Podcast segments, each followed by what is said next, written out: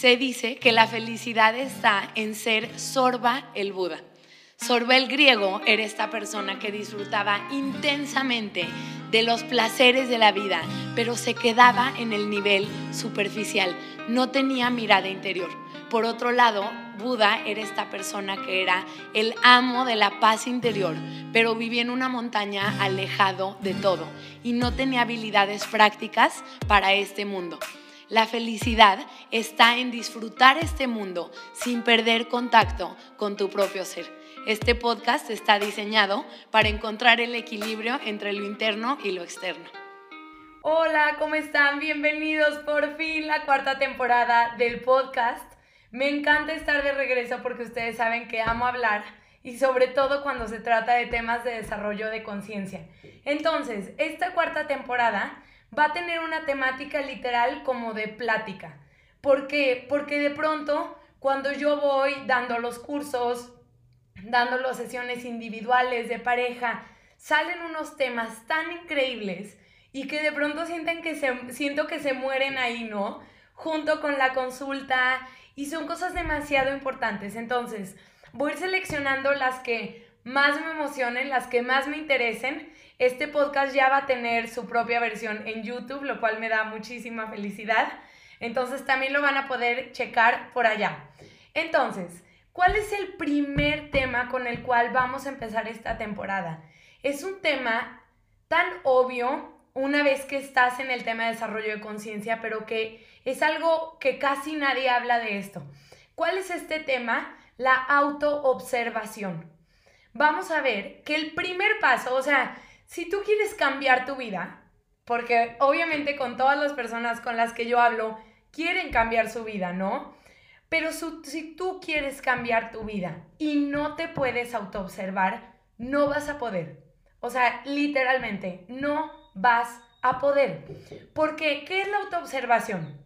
La autoobservación es la capacidad de percibirme como en tercera persona, es decir, de poder ya no, en lugar de verme como hacia adentro del personaje y decir, no, pues es que yo soy así, es que yo siempre actúo así, empezar a decir, a ver, me voy a empezar a observar, voy a empezar a observar qué me gusta, qué no me gusta, voy a empezar a observar qué pensamiento fue el que detonó esta emoción negativa, ¿no? De pronto, si tú eres tu propio material de estudio, Tú eres a quien tienes que conocer, quien tienes que saber qué te funciona, qué no te funciona.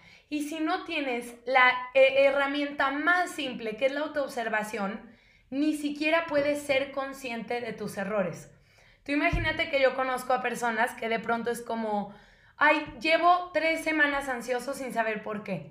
Te aseguro que si esa persona se autoobservara, que es un hábito, no es algo que de cero a cien lo logro, pero si se autoobservara, hubiera notado exactamente qué pensamiento o situación detonó su, ansiedad. Pero como vamos por la vida ahí dormidos, de pronto es como, ay, como que llevo un año ansioso y no puedo notar qué fue lo que lo generó. Entonces, la autoobservación, ¿por qué es crucial? Porque tú tienes que ver que si tú no te autoobservas, lo que está hablando por ti, lo que se está vinculando por ti, lo que está tomando decisiones por ti, es tu versión inconsciente, es tu versión dormida. Tenemos que cobrar una plena conciencia de esto. De los 0 a los 14 años, se te configura exactamente una forma de ser, una forma de vivir, una forma, un sistema de preferencias, una forma de vincularte. Y si no te autoobservas, ¿quién crees que va a vivir tu vida por ti? Tengas la edad que tengas, lo va a vivir tu programación inconsciente de los 0 a los 14 años. De verdad, creo que nos asustaría darnos cuenta lo altamente programados que estamos. ¿Por qué no nos damos cuenta? Porque de pronto yo empiezo a decir, pues así soy. No, pues es que así se ve la vida, ¿no? Así son las circunstancias y ya como que me quedo para siempre con esa idea de que quien está mal es el mundo, eh, quien está mal es esta persona, es la crisis. Y entonces es bien fuerte. ¿Por qué? Porque tenemos que ver que una persona que no se autoobserva nunca, de su nacimiento a su muerte, solo vivió realmente de los 0 a los 14 años. Los quiero hacer intenso para que se asusten y les dé ganas de autoobservarse. Pero realmente es así. O sea, llega un punto en que es, ya sé cómo ver una relación de pareja, obviamente basada en la de mis papás.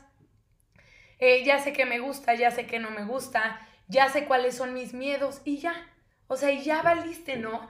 Vamos a ver que las personas que crecen, que se desarrollan, que salen adelante sin importar la infancia que tienen, son personas que de una manera eh, consciente o inconsciente se autoobservan. Literalmente es, me autoobservo y entonces puedo decir, ay, creo que este pensamiento ya no me funciona. Eh, ¿crees que, creo que ahorita estoy reaccionando desde mi miedo. Creo que tienen esta capacidad de auto-observarse. ¿Para qué te sirve auto-observarte? Para cuestionarte y para darte cuenta, a ver, lo que yo defiendo así a capa y espada de este soy yo, es que soy Pedro Pérez y los Pérez siempre respondemos así. En lugar de defenderte, empiezas a decir, la neta es una programación. O sea, como que dices, la neta es una programación y tengo todo el derecho de cuestionarla tengo todo el derecho de editarla y de ver qué me funciona de mi programación y qué no. Porque vamos a ver que claro que hay muchísimas cosas de tu programación que te funcionan. Y está súper bien, ¿no? Cosas que aprendiste de tu familia, en tu escuela y que sí te funcionan, ¿no? Pero de pronto, ¿cómo voy a saber que algo no me funciona, que una actitud que estoy teniendo no me funciona, eh, que una forma de ver la vida no me funciona? porque me cierra puertas en la vida. Me cierra puertas en la vida, me genera conflictos, me genera emociones negativas y entonces aquí tú tendrías que tener la capacidad de decir, hey, algo de mi programación de los 0 a los 14 años, se los estoy diciendo así muy robot, pero para que lo tengan súper claro, algo de mi programación de los 0 a los 14 años ya está anacrónico y ya no me funciona. Y entonces lo cuestiono y lo transformo a mi placer. Porque vamos a ver, si quieres ser un adulto feliz, pleno, van a haber miles de cosas que vas a decir, esto ya no me funciona, esto lo tengo que cambiar, pero si no me autoobservo, es imposible. Entonces, ¿cómo empezamos el hábito de la autoobservación? Hay muchísimas maneras. Una manera súper sencilla es escribir. De verdad, no, no quiero asustarlos y que digan, ay, no, esto es imposible y qué flojera y no tengo tiempo en mi vida. No, no, no. O sea, es, puedes empezar con algo súper simple de decir, diario en las noches voy a escribir si algo me molestó.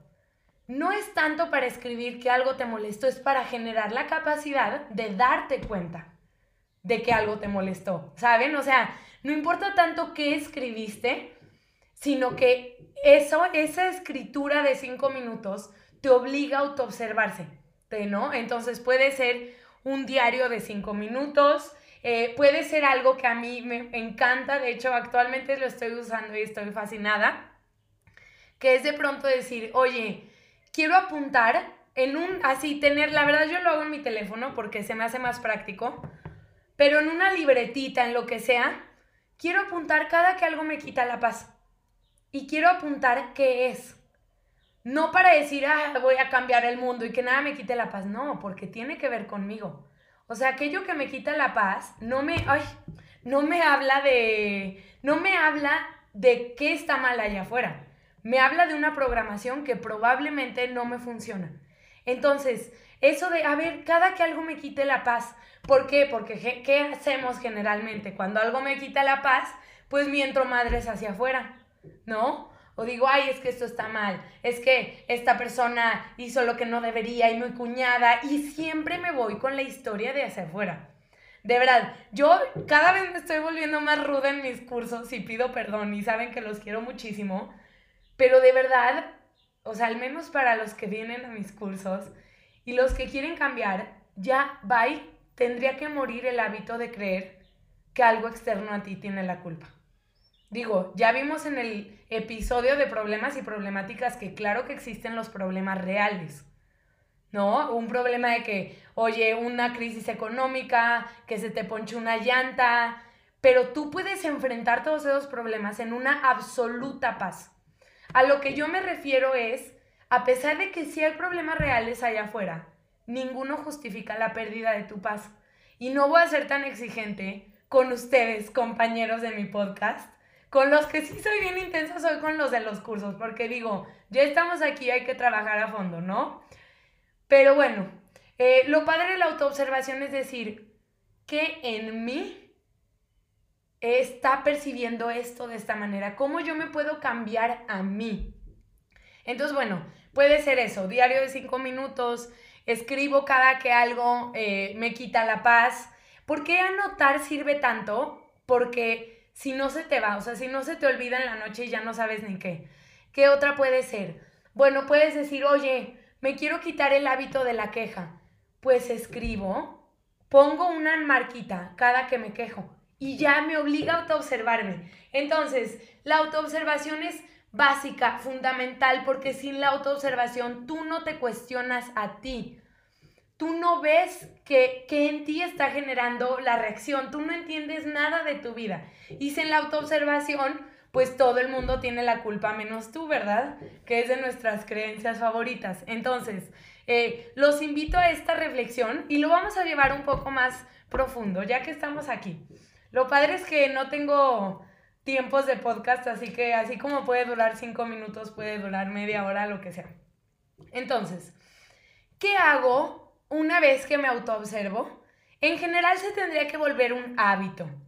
Eh, tendría que ser ya un estilo de vida, ¿no? No nada más me autoobservo cuando me siento mal, pero ese es el primer paso. Pero en general tendría que ser un vivo con una constante conciencia de mí.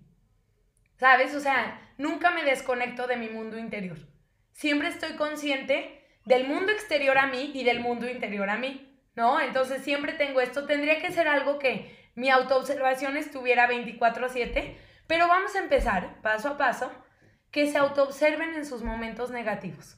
Entonces, ¿cuál es el primer paso una vez que me autoobservo? No sentirme mal por lo que descubro.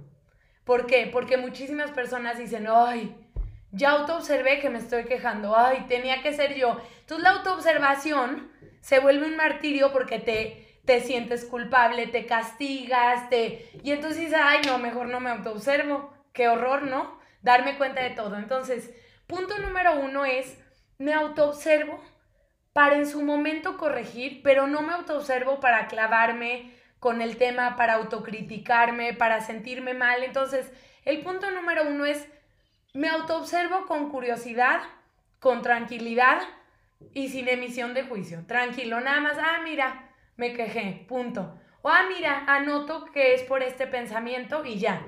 Con esa distancia sin que se vuelva un mind trip así cañón. Y luego, una vez que ya lo tienes anotado, y para eso sí necesitas tiempo. Para eso, eso no lo vas a hacer a lo largo del día, lo puedes hacer en la noche, lo puedes hacer un fin de semana que tengas libre. Una vez que autoobserves una circunstancia que te quita la paz, entonces viene el segundo paso. Ya que lo tengo en la libreta, ¿no? Oye, es que me quitó la paz, eh, no sé, que mi mamá no, no sé, no, tengo súper pocos ejemplos. bueno, a ver, voy a decir algo súper tonto. Me quitó la paz que mi mamá no cumplió con su palabra de, no sé, de no ser invasiva. Y me, me está pregunta y pregunta de mis cosas, lo que sea. Ya que lo tengo en la libreta, entonces viene el paso de decir, ¿qué pensamientos y qué creencias respaldan esta idea, esta pérdida de paz?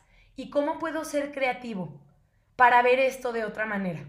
¿no? Aquí es donde viene todo el tema de la creatividad, que la verdad esta etapa a mí me fascina, porque es, tú tienes que ver que esto te quitó la paz, no porque la vida sea mala, sino porque tu forma de darle significado no te funciona. Y entonces aquí viene la etapa de la creatividad. Tengo que encontrar pensamientos y creencias divergentes de cómo puedo ver esto de otra manera para que para que ahora sí me funcione el pensamiento ¿Cómo lo puedo ver de otra manera? ¿Cómo puedo entender a mi mamá? ¿Qué puedo hacer para cambiarlo? Pero entonces ya se vuelve toda la parte creativa de algo que no me funciona, ¿no? Y entonces, así podemos poco a poco crear este hábito. Es el hábito de la autoobservación y luego el hábito de la creatividad. ¿Cómo soy creativo respecto a los significados que no me funcionan? ¿Cómo soy creativo para ver esto desde otra perspectiva? ¿Cómo soy creativo para resolver esto en lugar de estar quejándome? Pero eso si se fijan ya se tiene que hacer con tiempo, con un tiempo de análisis. Por eso a veces es tan fascinante o ir a consulta individual, o ir a consulta grupal, a terapia grupal, o tener un amigo con quien puedes hablar porque se vuelve algo tan divertido, ¿no? Esta etapa de la de la creatividad, de cambiar de perspectiva, se vuelve algo fascinante y yo te voy a decir, te conviene, de verdad, te conviene con todo tu ser autoobservarte, porque no puedo cambiar lo que no veo. No puedo cambiar lo que no me doy cuenta que no me funciona. ¿Y cómo es una persona que rara vez se autoobserva? Es una persona que le echa la culpa a todo y a todos. Es una persona que se siente desorientada. Ay, no sé ni por qué no me siento bien. Ay, no sé ni por qué no funcionó mi relación de pareja. Ay, qué raro. Y todo parece como, ay, qué raro, qué raro. La vida como que a veces te trata bien y a veces te trata mal. Y es como, a ver, claro que no. Tú eres la pieza central de tu vida, tú eres el común denominador de todo lo que pasa en tu vida y nada es raro. Nada es así como, ay, ¿qué me está pasando? No. Pero si no me autoobservo, pues tengo toda la razón del mundo de sentirme desorientado, de no entender la vida. Entonces voy a cerrar con esta reflexión. Necesito sus reflexiones, ¿eh? porque siento que ahorita me estoy moviendo tanto en los cursos y estoy tan feliz que no quiero que para alguien que nunca ha tomado los cursos esto le parezca demasiado marciano. Entonces, si nunca has tomado un curso de semiología y esto se te hace marciano, escríbeme para intentar no volarme tanto, intento aterrizarlo lo más que puedo, usar los menos términos de semiología que puedo, para que incluso si nunca has tomado un curso, este, estos podcasts te puedan servir de algo, ¿no? Entonces voy a cerrar con esta reflexión, que a mí me vuelvo loca. No, yo ahorita estoy, la verdad, la verdad estoy en éxtasis con los cursos, estoy tan feliz de verlo en, en las otras personas, de descubrir todas las capas que tiene este conocimiento. Pero bueno, entonces, ¿cuál es la conclusión de esto que a mí me encanta?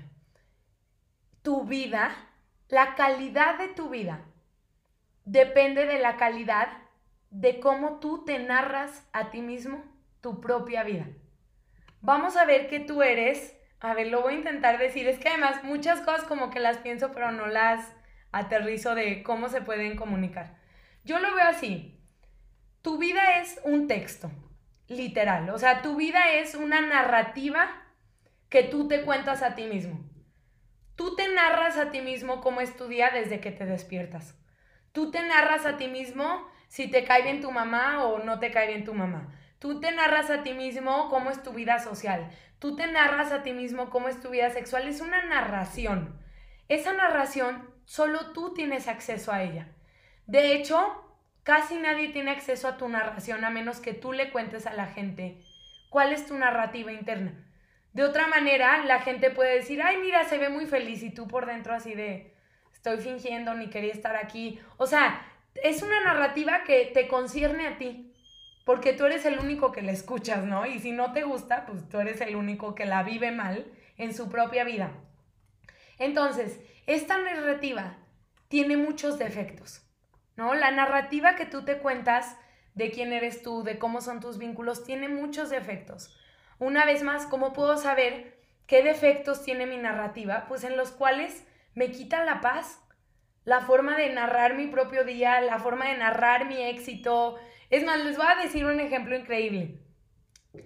Un señor eh, estaba feliz, feliz en su trabajo, era como, wow, amo mi vida, amo mi trabajo, eh, soy el más feliz, tal. Llega un punto que de pronto ascienden a su compañero y a él lo dejan en su, no, no, o sea, lo dejan en su puesto. A partir de ese día dijo, empezó a decir, esto es un asco, no me gusta, eh, ya quiero renunciar, a dónde voy a llegar con esto, la, la, la. Y de pronto era como, ya, ya, quiero renunciar hoy. Y de pronto fue como, a ver, espérate. tienes el sustento para renunciar, tienes el ahorro. Y entonces, hablando con esta persona que si me está escuchando, hola, ¿cómo estás? Hablando con esta persona, llegamos a la conclusión en que tal vez iba a necesitar otro año de trabajar en esa empresa para salirse. Porque es válido decir, oye, pues si ya no puedo crecer en esta empresa, me quiero salir. Es súper válido. Lo que no es válido es nada más porque tú ya tienes un trip interno, renunciar a costa de tus ahorros, a costa de tu futuro, eso no es válido. Entonces, bueno, eh, llegamos a esta conclusión de que esta persona iba a necesitar un año más de trabajar ahí.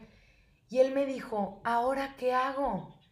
O sea, ¿ahora cómo le hago para volver a estar tan feliz como estaba un día antes de que ascendieran a mi amigo?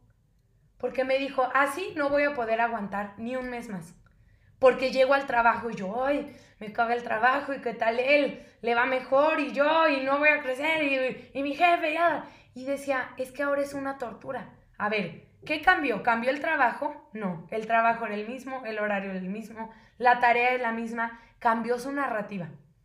Cambió de ser una narrativa de estoy realizado, me la paso increíble, amo mis, mis compañeros de aquí, a ser una narrativa de no soy suficiente, bueno, le estoy exagerando, pero no soy suficiente, soy un perdedor, no voy a llegar a nada en la vida.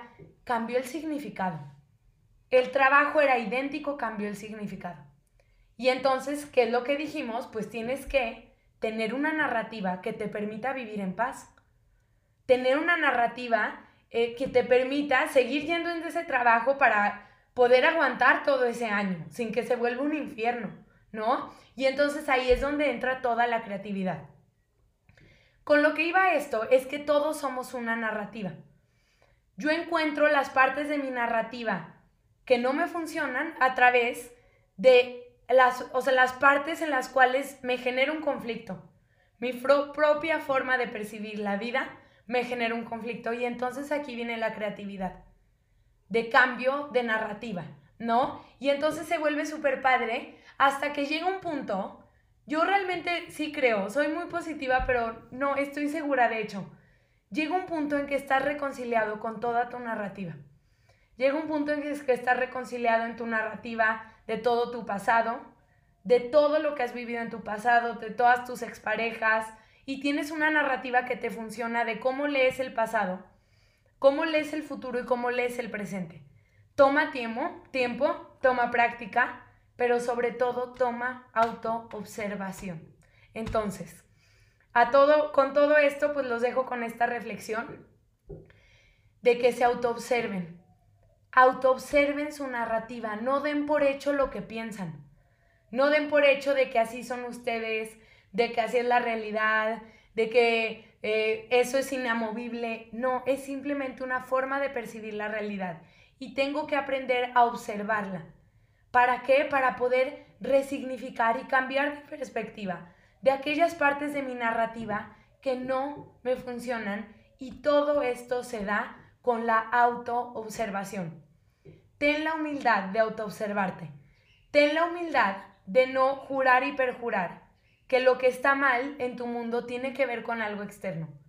Ten la humildad de darte cuenta que tal vez tu forma de ver las cosas es la que no te está funcionando y tu vida va a empezar a poder crecer de una manera extraordinaria. Porque vamos a ver que la autoobservación hace que yo pueda cambiar muchísimas cosas de mi vida sin tener que vivir nada afuera, porque cambio mi mundo interior.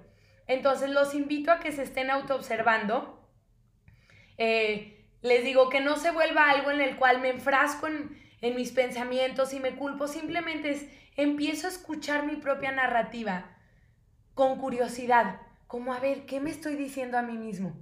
¿No? Con curiosidad y con certeza de que lo puedo cambiar.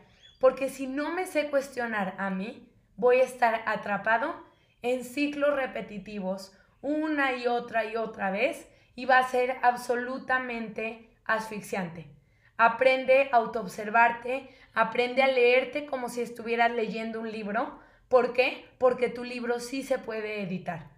Tu libro se puede editar, eh, se puede transformar. Acuérdate, tú eres el escritor del libro eh, o de la obra de teatro, tú eres el productor, tú eres el editor y tú eres el único espectador. Te recomiendo muchísimo que apliques esta herramienta de la autoobservación.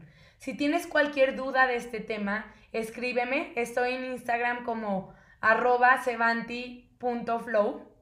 Suena muy complicado, igual lo escribo por ahí. Y de verdad escríbeme porque es la gran herramienta y sin esa herramienta eres un robot mecánico. Sin esa herramienta no vas a poder cambiar nada en ti.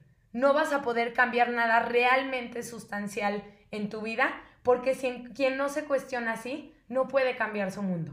Entonces, bueno, muchas gracias. Me emociona mucho estar de regreso en estos podcasts que ahora son self-made. A ver si lo logro.